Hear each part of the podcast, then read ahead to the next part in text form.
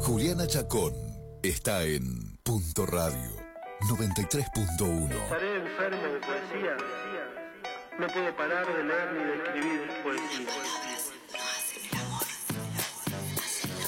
Toco tu boca, con un dedo toco el borde de tu boca. Voy dibujándola como si saliera de mi mano. Ejemplo.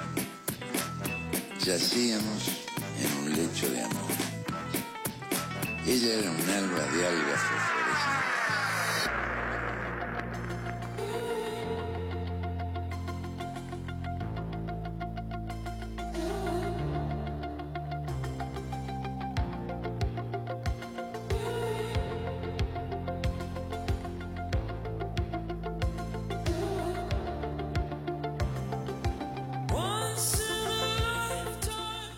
Volvemos al aire, siete minutos pasan de las 11 de la mañana. Ya está con nosotros, como todos los martes, la señora Juliana Chacón, a quien le digo, buen día por la mañana, ¿cómo le va? Hola, ¿qué tal? ¿Cómo anda, señora? Bien, perfectamente. ¿Y usted? Muy bien. Me alegro profundamente en este martes rarísimo. Climáticamente. Sí, estamos buscando el mar, no lo podemos encontrar, Matías. No, No. ¿viste qué viento? ¿Dónde tremendo? mierda ¿Qué mar? No, no sé, acá no. Ciu- Ciudad con, vi- con viento. Podría ser tipo con mar. Macondo y encontramos un barco ahí anclado, no sabemos. Por Bueno, ahí ya- hubo mar en algún lugar. Ya sé que me vas a decir que salga de acá, pero solamente eh, nosotros tenemos una ciudad con, con viento que no tiene mar y una ciudad en donde las dos fuerzas políticas dijeron que ganaron. Lo uni- la única en lo que Qué, pasa. qué difíciles los medios, quiero decirlo ahora, voy a aprovechar la radio para, para decir esto. Vos sabés que yo quise saber quién había ganado, el lunes seis menos cuarto de la mañana me levanté y dije, bueno, voy a ver, a ver quién ganó. Nunca supe, porque entraba un medio, era todo amarillo, entraba otro, era todo azul, entraba otro y era cuadriculado, ¿viste?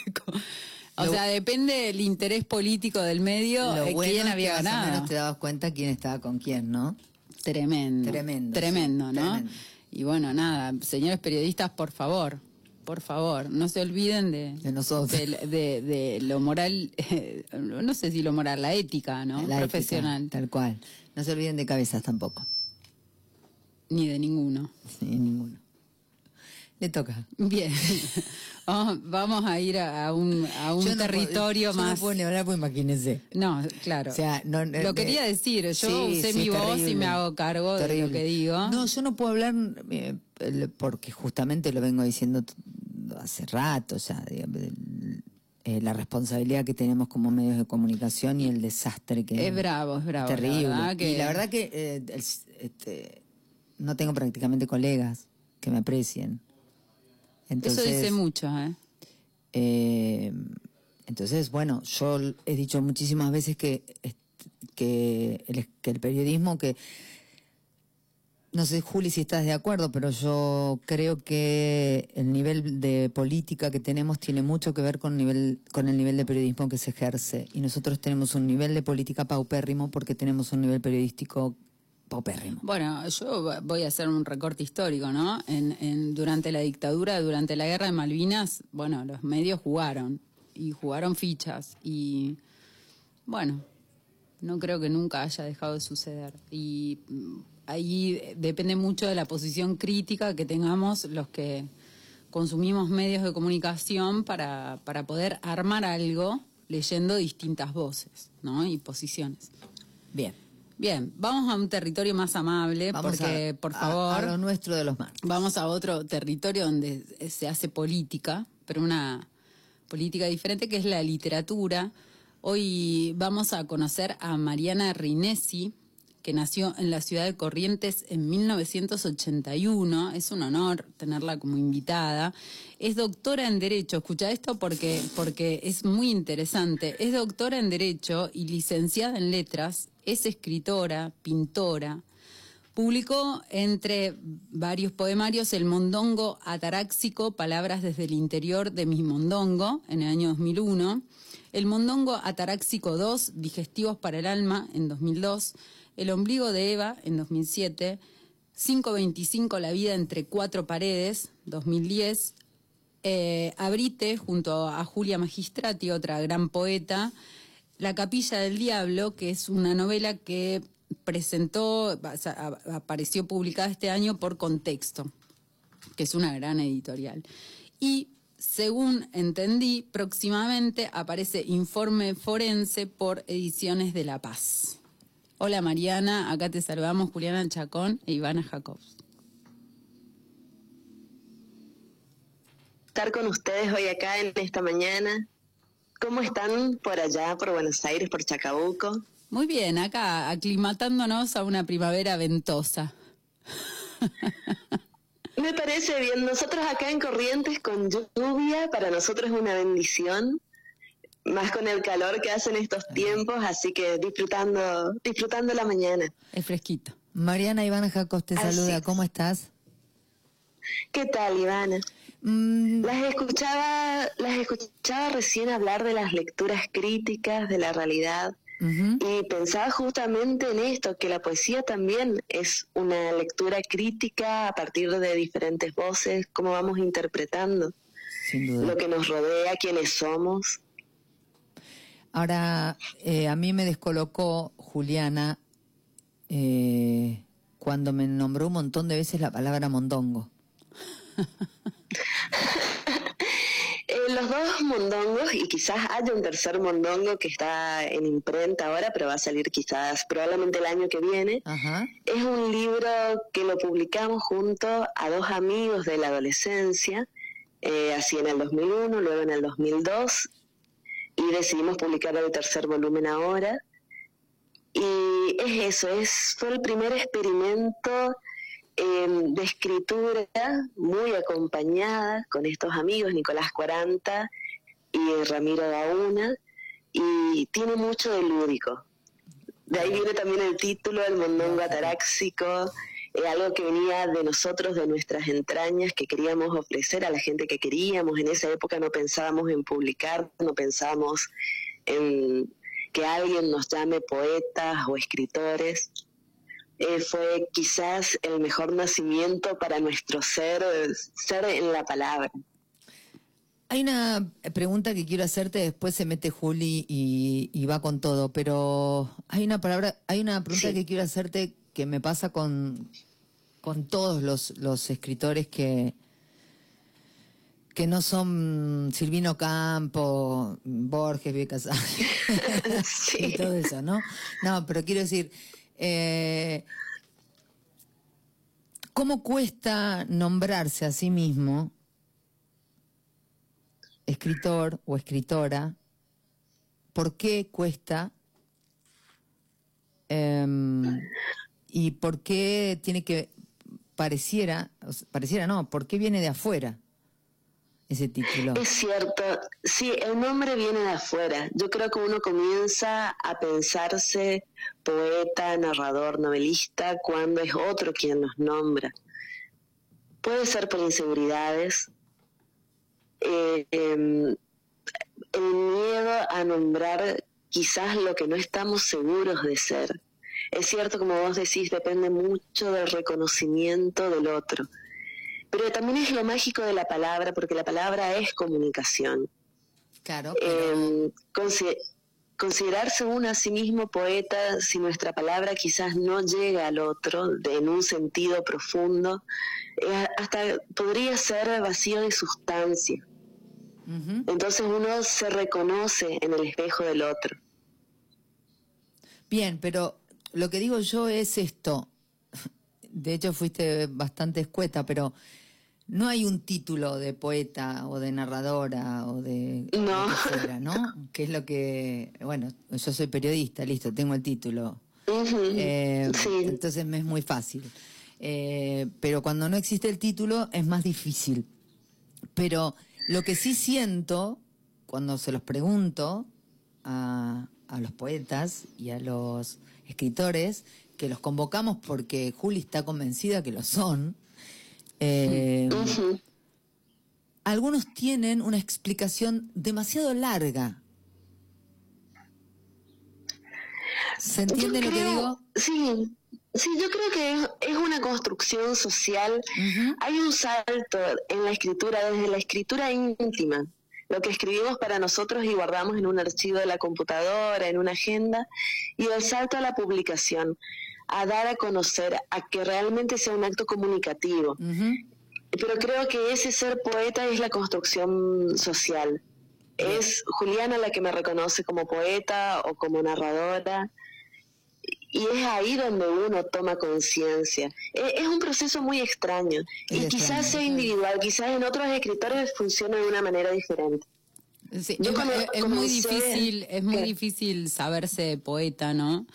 Sin, sin esto que vos decías, sin un lector, sin un, oyente, algo que diga, oh, oh, sí, escribe poesía o escribe cuentos o escribe novelas. Es como un...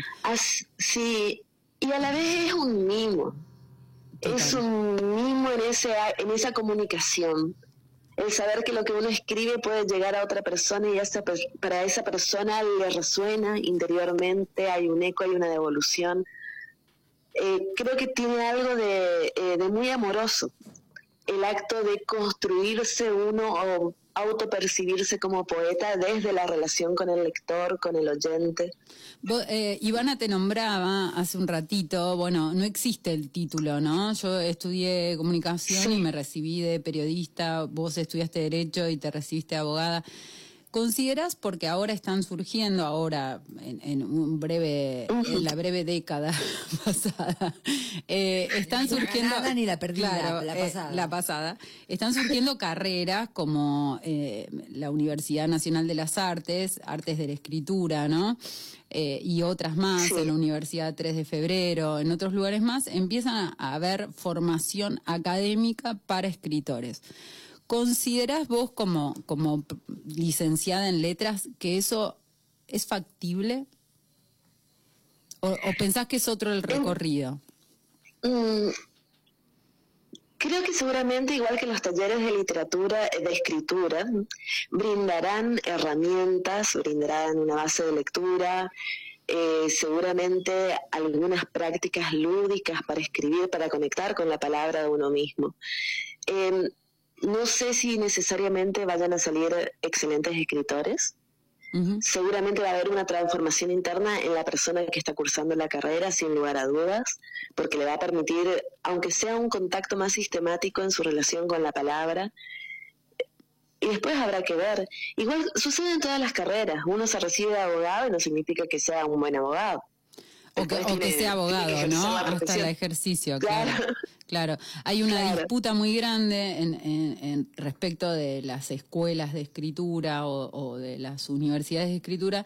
Hay una disputa muy grande acerca de mirar con, con cierto recelo esos lugares de formación, considerando la posibilidad de que quizás se esté produciendo masivamente una estética determinada, ¿no? Eh, poetas que escriben de X manera y, se deja por fuera otras. Por eso te, lo, te traía a Yo lo haría extensivo, lo haría extensivo a todas las carreras. Eh, fíjate que incluso la carrera de medicina, hoy cada universidad va dando un modelo de medicina. Será medicina basada en la experiencia, eh, medicina con base más científica, más clínica, pero también tienen modelos y tienen paradigmas que no son los mismos quizás de la misma universidad hace dos décadas. Y pasa eso en el derecho, en la arquitectura, en la ingeniería. todas las disciplinas tienen paradigmas y que se van modificando. Nosotros quizás como vemos a eh, la creación artística en general como algo... Em, justamente creativo, individual, subjetivo, lúdico. Em, podríamos pensar que hay cierto condicionamiento, pero condicionamiento hay en todos los programas de todas las carreras. Quizás más disimulado porque se tratan de disciplinas técnicas o que se consideran más científicas, pero también eso es construcción social. Totalmente, totalmente de acuerdo. Eh, eh, bueno, eh, vos además de todo esto que yo nombraba, sos docente. Contame un poquito, porque estamos hablando un poco de, formación y, también en el ejercicio como formadora. De espacio, formación. ajá, sí, sí, sí, sí. ¿Dónde trabajas ¿Estás ejerciendo? En este momento no. Yo tuve, en mi carrera docente en realidad no es una carrera, es una intermitencia. Yo he sido docente en letras en enseñanza media, en un, colegio nocturno acá en Corrientes. fui docente en materias de derecho, derecho administrativo y derecho constitucional en dos universidades de Corrientes y luego comencé a dictar talleres y cursos de posgrado y de grado en redacción de textos, redacción de textos jurídicos, académicos, de textos para personal administrativo. Y fue ahí, en ese lugar, donde uno no ocupa un lugar, un cargo docente, sino que te van convocando, donde logré esa conjunción entre las letras y el derecho. Eh, que es el lugar donde hoy me siento más cómoda. Y decime, eh, ¿afectó esto en el, en el ejercicio como formadora? Vos decís, bueno, conjugué mi formación en Derecho y la formación en Letras para formar en, escritura, en, en, distintos, distintos géneros, digamos. Eh, ¿Consideras que te afectó a vos como escritora? ¿Consideras que tuvo algún tipo de afección en tu escritura, algún tipo de, defecto. Hola, ¿nos escuchás? Marianita. Hola, Julián. Ah. Sí, no, sí, ahí la mitad de la, la mitad de la pregunta se me fue. Digo, si como debe ser la conexión. Si como formadora eh, consideras que dar estos talleres y estas formaciones de posgrado en escritura te afectó en tu propia escritura, ¿consideras que sí o no? No, yo creo que no. Eh, trato en eso trato de delimitar. Cuando uno está escribiendo un texto, por ejemplo, un texto jurídico, lo hace con una intención determinada, en un contexto institucional específico, y por lo tanto tiene que adoptar formas lingüísticas que son distintas a la de la escritura creativa.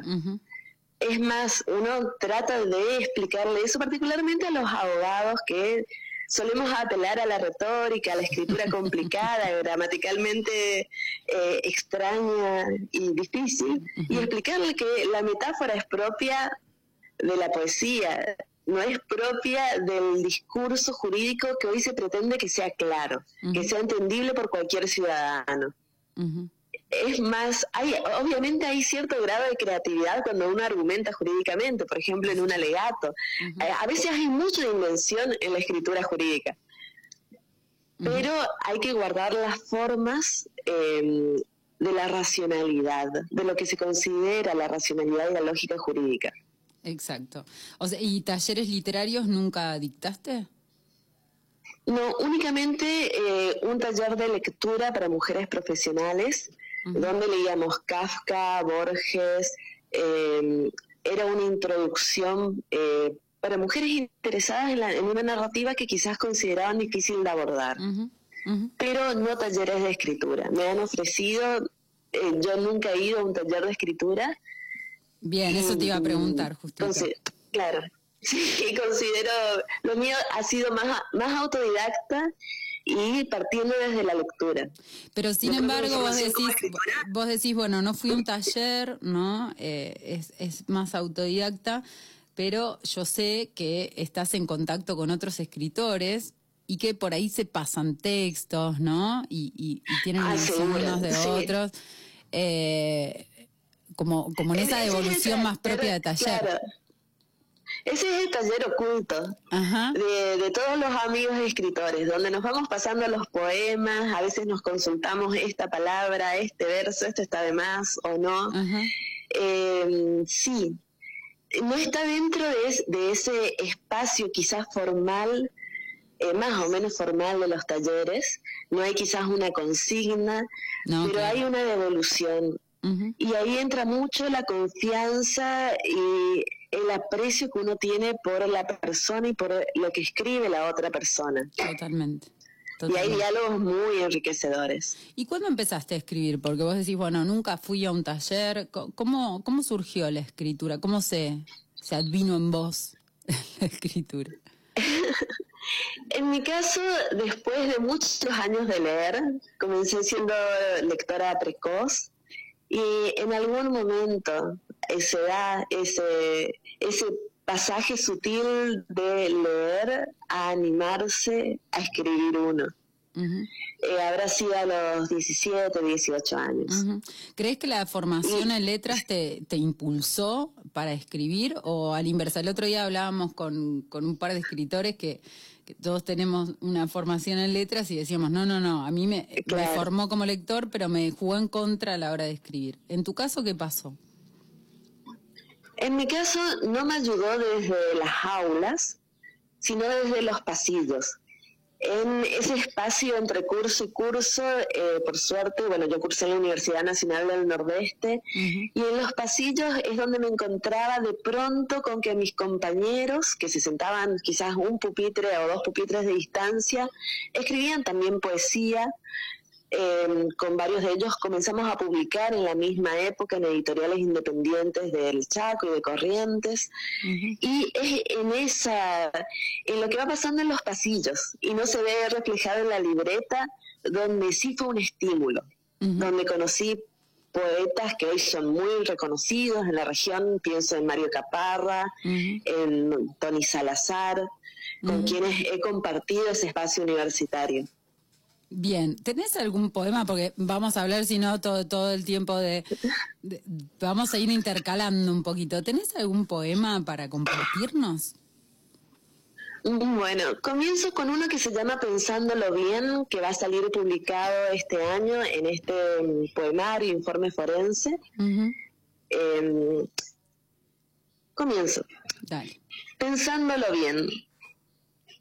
También está bueno el duelo con su resetearlo todo de un plumazo, su tristeza inundando las calles por una vez sin que tengamos que estar dando explicaciones, las tardes abigarradas de poemas y el dormir de más sin culpa, también sin consuelo, es cierto, como una oruga gorda y lenta, el corazón va tejiendo su crisálida, fea, como toda crisálida, gris, casi desteñida, y a su alrededor las cosas pesan, levantarse de la cama pesa, desayunar, ir al trabajo. Y mientras tanto, el corazón que sigue tejiendo, porque el corazón no sabe de jornadas laborales, no tiene un sindicato que defienda sus derechos, no se toma vacaciones, ni tiene un día feriado en que alguien lo celebre. Entonces, la canasta de porquerías que fuimos acumulando crece. Capa tras capa vamos excretando versos, líneas difusas, lágrimas, hasta que un día el corazón, tan enterito, hasta cuando le cerramos los párpados, le dimos el último beso, tapamos el cajón y despedimos al pariente que quedó rezagado. Ahí, en ese instante justo viene y se raja, profundo, de un lado a otro de su pullover de melancolía, y comienza a latir nuevamente, como si fuese la primera vez desde hace mucho. También está bueno el duelo, decía, este mudarnos de piel, este cambio de temporada. Tremendo, tremendo, tremendo, tremendo, tremendo. Tremendo. Vos sabés que yo conocí tus poemas eh, cuando los leyó eh, Estefanía Ceballos, recordemos Estefanía Ceballos, a, quien ya entrevistamos, eh, los leyó en Poesías Resistencia en el Festival de, de Chaco. Ahí los conocí. Así el festival. Tremendo. Eh, hay, algunos poemas donde se conjuga este, estas imágenes, ¿no? Y, por otro lado vos, no sé qué verbo usar, pero eh, indagás en el arte plástico. ¿Crees que, que tu actividad como artista plástica incide o no en, en, la, poesía? ¿Se retroalimentan? ¿Una dice la otra o no? ¿Cómo sería el caso? Creo son todas proyecciones, todos caminos em, que divergen desde lo formal, pero siempre tienen la misma sustancia. Lo que pinto está muy arraigado en lo cotidiano, creo yo, en- también en lo que está fuera de lugar en lo cotidiano, en lo que nos hace ruido. Hay, hay cierta línea que sigue, pero naturalmente desde un lenguaje diferente. Y creo que hay que mantener esa exploración sin miedo, sin miedo a los nuevos caminos. Vos decís lo que hace ruido en lo cotidiano. ¿Qué te hace ruido en lo cotidiano? todo. Hoy cuando hablaban justamente, por ejemplo, de las diferentes voces que escuchamos desde los diferentes medios de comunicación, ¿cómo no nos va a hacer ruido ante, si pensamos o creemos que existe una cierta unidad en la realidad, versiones tan discrepantes sobre un mismo hecho, eh, sobre un mismo hecho concreto? ¿Será esto de la posverdad que estamos todo el tiempo como corriendo? ¿Será eso? Puede, puede ser, sí. Eh, yo creo que hay, hay una huida, que es el adormecimiento. Escuchamos todas las versiones y todo nos parece lo mismo. Y bueno, nos quedamos con lo que no, justamente lo que no nos hace ruido. Los que quizás según un sesgo de confirmación está más de acuerdo con lo que ya pensábamos. O sea que estamos en Y un punto intolerantes, ¿no? Digo, si, Um, si voy a escuchar solo las voces, dormidos. Es que, claro, es más fácil, es más fácil evitar la lectura crítica que estar atentos y animarse a confrontar, quizás a profundizar un poco más, a buscar más, a, escu- a escuchar ideas diferentes. Ahí está el punto de la intolera- intolerancia que recién decías, el animarnos a lo diferente. Eh, vos como, como mm, abogada, ¿dónde ejerces? ¿Qué, qué, qué tipo de derecho ejerces? Yo hago derecho administrativo, trabajo en un organismo de la Administración Pública Nacional. Ujú. Y, y es, Desde un- perdón, sí. Eh, Bueno, desde un lugar, desde un lugar que creo que es beneficioso para los ciudadanos. Y ahí hay algo, hay algo como de de esa, de ese trabajo cotidiano que te haga ruido y que de algún modo llevas a la poesía o, o no. En este caso particular, en este trabajo no. Cuando ejercía la profesión de forma liberal, sí publiqué un libro eh, que nombraron, que se llama 525, La vida entre cuatro paredes. Esas cuatro paredes eran las cuatro paredes de mi oficina. Y ahí sí, donde está la ética de defender los intereses del cliente,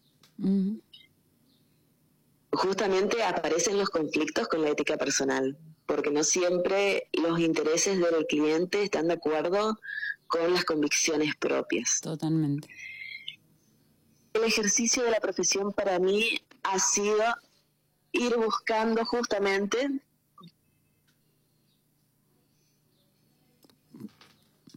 eh, perdón, el ejercicio del lugar cómodo en la profesión para mí ha sido ir encontrando ese espacio laboral donde me hiciese el menor ruido posible eh, las consecuencias éticas de mi labor. Mm. Vos nombrabas 525, La vida entre cuatro paredes, como un poemario que retoma de alguna manera este conflicto que, Sí. que te proponía el ejercicio de la abogacía. Eh, ¿Hay algún poemario con el que te sientas más identificada? El ombligo de Eva, que fue el primer poemario que publiqué sola, eh, probablemente sea ese, con ese poemario. No lo tengo acá a mano en este momento. Tengo informe forense, pero porque estoy entusiasmada con su publicación. Pero por favor, queremos escuchar otro poema de informe forense. ¿Tenés por ahí Bueno. a mano? Les voy a leer, sí, les voy a leer uno que se llama Tres de la tarde y que se lo suelo eh, leer a quienes no viven en Corrientes. Más que una invitación a Corrientes, yo les digo, es una provincia maravillosa. Eh, que tiene, tiene un gran encanto. Pero generalmente eh, cuando vienen personas de Buenos Aires o de lugares más al sur, se encuentran con una realidad que les resulta un poco incómoda. Particularmente cuando llegan en enero y se encuentran con 40 grados de calor a la sombra. Así que un poco como invitación y un poco como advertencia está este poema, Tres de la tarde. Te escuchamos. Galaxias de polvo estallando en la siesta, mientras afuera el sol sigue insistiendo en elevar nuestra carne adormecida. Enero a puro tereré de deshielo y cortes de luz programados por Mandinga, donde observo cada mosquito con ojo experto para decidir si lo alimento solidariamente o lo aplasto solidariamente o le abro la ventana con esa crueldad propia de la niña que soy desde hace ya demasiados años, por ver cómo se cocina a fuego, lento y cae desmayado entre los cadáveres de hierbas y las cenizas de la huerta que solía ser antes de ser esta fosa común a cielo abierto, donde velo los restos de mi eterna primavera. Gracias. Mil gracias. Hermoso. Hay muchas cosas que tenemos en común, ¿eh? Te quiero decir, acá en el noroeste de la provincia de Buenos Aires aplica mandinga los mismos efectos. Y los mosquitos, bueno, no, no voy a decir que es la misma cantidad de mosquitos que corriente, pero hay una comunidad no, Mandinga interviene en la corriente eléctrica y en los cortes de luz de toda la Argentina, tengo entendido. También intervienen acá los cortes de Mandinga, sí. sí. Todo el tiempo.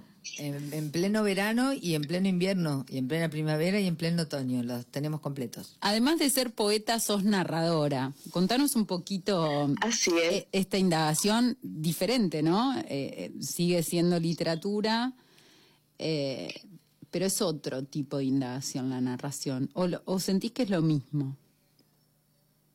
No, yo considero que es diferente. Para mí la poesía es como una burbuja que aparece, se desarrolla y explota. Uno escribe una, un poema quizás en unos minutos. Un cuento tal vez llevará dos, tres horas, dejarlo reposar unos días, volver a releerlo, corregirlo. Una novela lleva más tiempo, lleva una construcción diferente de los personajes, de la historia. Em, bueno, yo he escrito cuentos que están en antologías y este año que se publicó La Capilla del Diablo, que es la primera novela que tuve la suerte que me hayan invitado para publicar. Y tremenda editorial, además, ¿eh? contexto. Tremenda editorial. Tremenda editorial del Nordeste, así es. Em, bueno, esta novela está publicada en la, en la Tierra Sin Mal, que es la colección de narrativa. Así que muy, muy feliz y feliz además por los autores que acompañan eh, a, esta, a esta novela dentro de la colección, desde José Gabriel Ceballos, em, Patricia Severín, excelentes poetas, excelentes, perdón, narradores, Tete Romero. ¿Y, qué, de, de, qué trata? Contarle un poquito a los lectores de qué trata La Capilla del Diablo. Tremendo nombre. La capilla del diablo surge de la necesidad de contar, es, fue así, la idea surgió espontáneamente, querer contar un asesinato ocurrido en una estancia de Libera. naturalmente es un asesinato que es ficción. Y surgió porque los esteros de Libera, eh, quienes han ido y han pasado alguna noche en algún casco de estancia, hoy convertidos en hoteles, en hosterías, algunos de lujo. Em, los esteros nunca pierden su carácter de sobrecogedor, aun cuando uno esté dentro de una instalación turística. Hay algo que nos sobrepasa, en la inmensidad del paisaje, en los seres que se ocultan en ese paisaje que uno los ve a veces, bueno, cuando sale quizás a hacer un tour de fotos, em, hay algo muy misterioso. Y es justamente un lugar apropiado quizás para algo también tan misterioso como es la muerte, en este caso una muerte violenta. Que comienza contada por un colombiano, representante de una cadena de hoteles, internacional que viene a formalizar la compraventa de una estancia para reformarla y convertirla en un hotel cinco estrellas. Y a partir de ahí comienza la novela. Y además de, de- de esta novela decías que tenías cuentos. Tengo cuentos, sí, publicados en diferentes antologías. La última antología en la cual se publicó un cuento mío, que es esa palabrita, está en Confines de la Patria. Que fue publicado por editorial Desde la Gente Sí. en dos tomos y que recoge cuentos y poemas del nordeste argentino. También bellísima antología. Sí, tremenda. Pero bueno, eh, como estamos en un programa de radio, es muy difícil, ¿viste? Leer un cuento y que el lector, se- eh, que el oyente se concentre en, ¿no? en la oralidad. Quiero decir Así esto, es. eh, Mariana, además de hacer, de, de escribir, hace videopoemas que se pueden encontrar en internet, que son hermosos, súper recomendables. Mariana, ¿dónde se consiguen tus libros? Bueno, La Capilla del Diablo, eh, para quienes no están en Corrientes o en Chaco, entrando en la página de Contexto, de la editorial Contexto, ellos envían a cualquier lugar del país. Con fines de la patria, tengo entendido que entrando también en la página de la editorial Desde la Gente, igual tiene distribución nacional, está en varias, en muchas librerías, por suerte.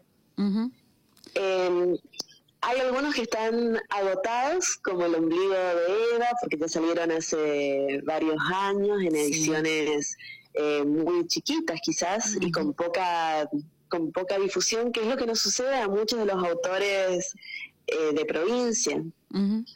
Igualmente estoy pensando en sacar a nivel nacional sí una selección, una, digamos, poemas, una selección de poemas de los títulos anteriores y de los títulos nuevos Qué bueno. eh, para darle una difusión más amplia, quizás el año que viene. ¿Crees que, como un proyecto. crees vos decías, bueno, en el, en el interior eh, compartimos eso, pese a que ustedes obviamente están en una ciudad mm, gigante al lado de Chacabuco, provincia de Buenos Aires. La Eh, provincia. sí. eh, lo que eh, quería comentarte es cómo crees que colaboró eh, la pandemia y lo que generó en las redes o no para la difusión de literatura. ¿Colaboró o no colaboró? Yo creo que sí.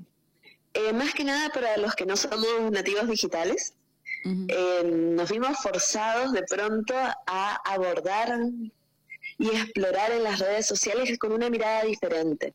Descubrimos los vivos en Instagram de poesía, pensemos en poesía dominguera, por ejemplo. Tremendo. O- Amamos poesía dominguera. Recomendamos poesía dominguera. Claro. Sale todos los domingos a las 20. Quedan dos programas. Estuvo y la ya- señora Chacón la semana, este domingo. Bueno, Así y- es, estuvo hace poco, sí. Gracias. Y, y nada, y esta- eh, Pedro y Vero, que son, la verdad, divinos y, y no- nos hace sentir como son, en sí. casa, sí, tremendos. Así que los recontra recomendamos que lo sigan. Prontito va a salir una antología de, de los poetas Sí. que pasaron por Poesía Dominguera, hecha por Poesía Dominguera. Buenísimo. Y bueno, y ahí los vamos a invitar otra vez a Pedro y a Vero para que nos cuenten, porque vamos a leer poetazos en esa antología. Eh, decíamos, Así, a mí me, un a mí me trabajo pasó esto, en- me pasó esto en la pandemia, ¿viste? Eh, como que, bueno, eh, la dificultad de viajar a los centros urbanos donde se hacen las movidas más fuertes de literatura, pensemos Rosario, Buenos Aires. Eh, Sí. es muy difícil a veces, ¿no? Por la, por la misma estructura cotidiana que nos armamos. Y me pasó gracias a, a- a que usamos las redes como medio de difusión, digamos, las ferias de libros. Yo te, nombra- te nombraba Poesía Res- es Resistencia y tantas otras más, que empecé a conocer a un montón de escritores y decía, wow, no lo conocía, ¿cómo no lo conocía, no? Eh, ahora hay como una explosión de poesía tremenda. ¿Crees que la poesía se adaptó más a, a este tipo de difusiones? Creo que sí. Creo que sí, por lo mismo que recién comentabas. Es más fácil eh, escuchar poesía, asimilar la poesía en este formato de redes sociales que en donde hay mucha inme- inmediatez y brevedad, que quizás eh, un cuento o un fragmento de una novela. Bien. Por eso tal vez es un ámbito más idóneo. La verdad que estamos, yo estoy profundamente agradecida con todos los que hacen movidas a través de las redes, con todas las ferias que comparten ahí. Ahora eh, se está por dar la feria de Paraná, que me encantaría que viralicen conferencias y demás, pero no, es presencial. Es una pena para los que vivimos en, en el interior porque terminamos eh, no pudiendo acceder bajo ningún punto de vista y está bueno difundir a, tantos escritores y tanta gente que hace tantas cosas maravillosas. Eh, pero bueno, vamos, vamos a, un poquito a lo nuestro. Yo quiero que cierres ahí con dos, tres poemas. ¿Querés? Bueno, también de informe forense, el otro sentido. Hay un oído en el oído de los que escuchan en el oído de la vieja que vende hierbas, en el oído del hombre sin techo que lee, sentado en el cordón de la calle, en las hermanas Lelas, herencia de la familia, en las señoras con audífonos apagados, que igual sonríen y asienten, una red de espionaje de los que saben que a fin de cuentas no sabemos nada.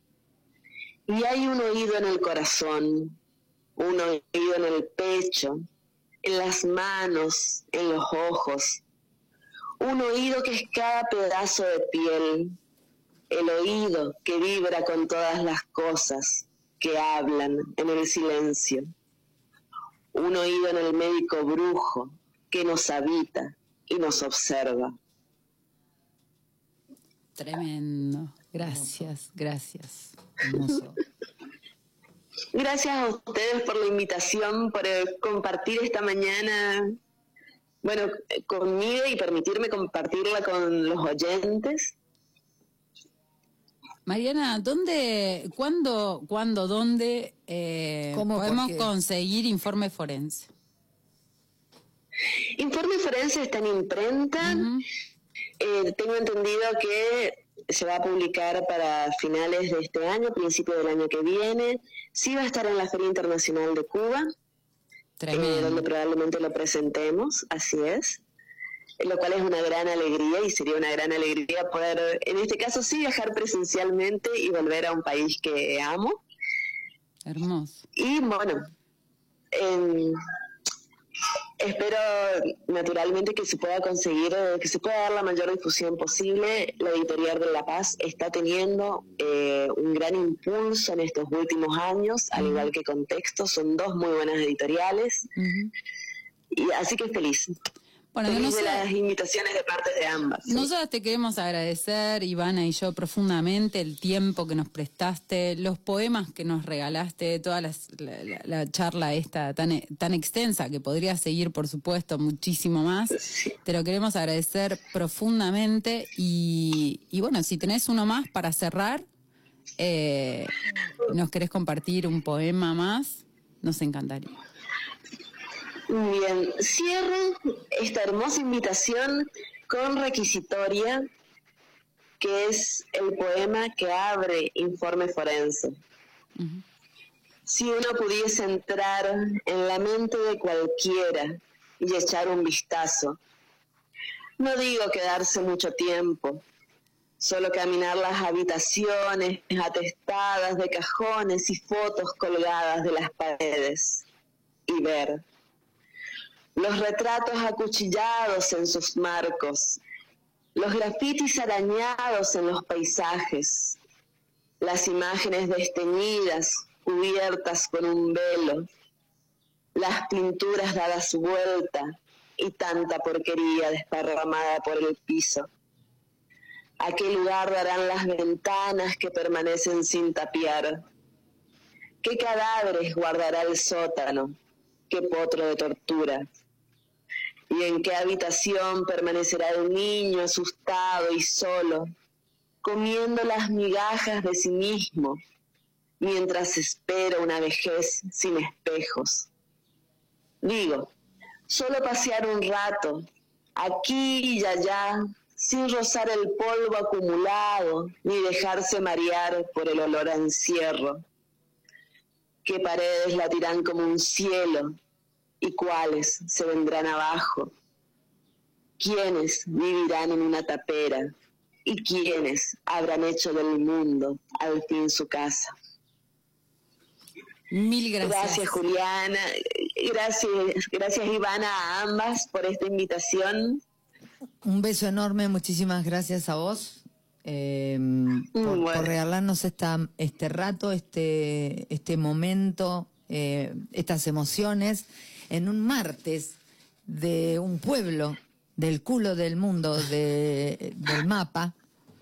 ¿eh? Con- De dos pueblos, de dos pueblos del culo del mundo. Perfecto. Diferentes. Eh, Así es. Eh, por suerte acá, allá te tienen a vos y acá la tenemos a Juliana. Vamos bien, vamos bien. Vamos bien. Te manda- Así es. eh, de mi parte te mando un beso grande y la dejo a Juli que cierre. Un abrazo. Gracias, Mariana. Un Gracias, abrazo Ivana. gigante. Bueno, muchísimas gracias a las dos que continúen el programa y felicitaciones por este espacio. Gracias. Siempre es, es bueno poder compartir lo que nos gusta, la palabra. Un abrazo enorme. Cuídate mucho. Hasta luego. Chao, chao. 52 minutos pasan de las 11 de la mañana. Juliana Chacón está en Punto Radio 93.1.